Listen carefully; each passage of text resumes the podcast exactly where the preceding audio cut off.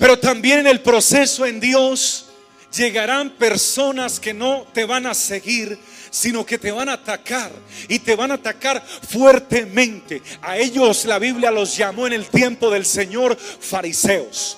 Y los fariseos se especializan y se especializaron en condenar, en juzgar, en señalar a aquellos que se han ubicado en el propósito que Dios quiere que ellos realicen. Esos fariseos se sientan en, mesas y, y junto con otros más se especializan en observarte y evaluarte y capturar tus errores y tomar tus palabras palabras e interpretarlas de acuerdo a, la interpretación privada de ellos para luego publicar y hablar mal de ti y luego tratar de hacerte quedar mal. Pero quiero decirle algo de parte de Dios en esta hora.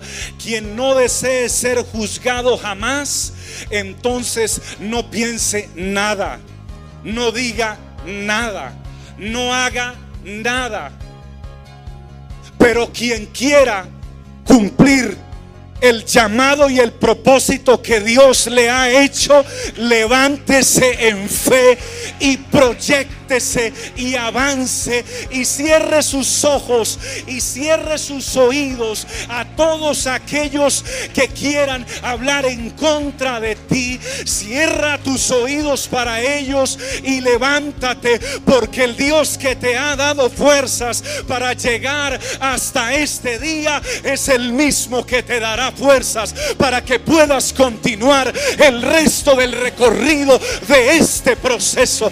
El Dios que te ha provisto bendición hasta este día es el mismo que te va a bendecir en el resto del proceso. El Dios que te ha dado recursos para hacer lo que has podido hacer para Dios hasta hoy es el mismo que te dará otros recursos más en el resto del recorrido del proceso.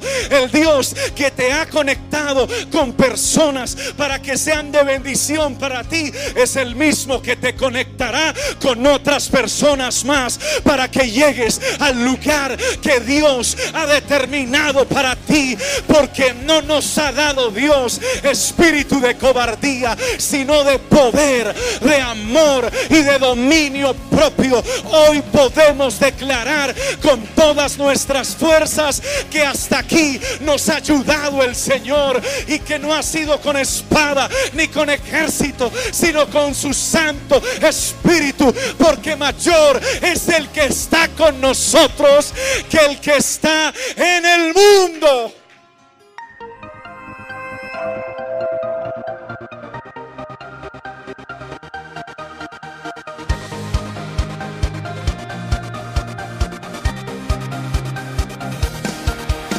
Es tiempo de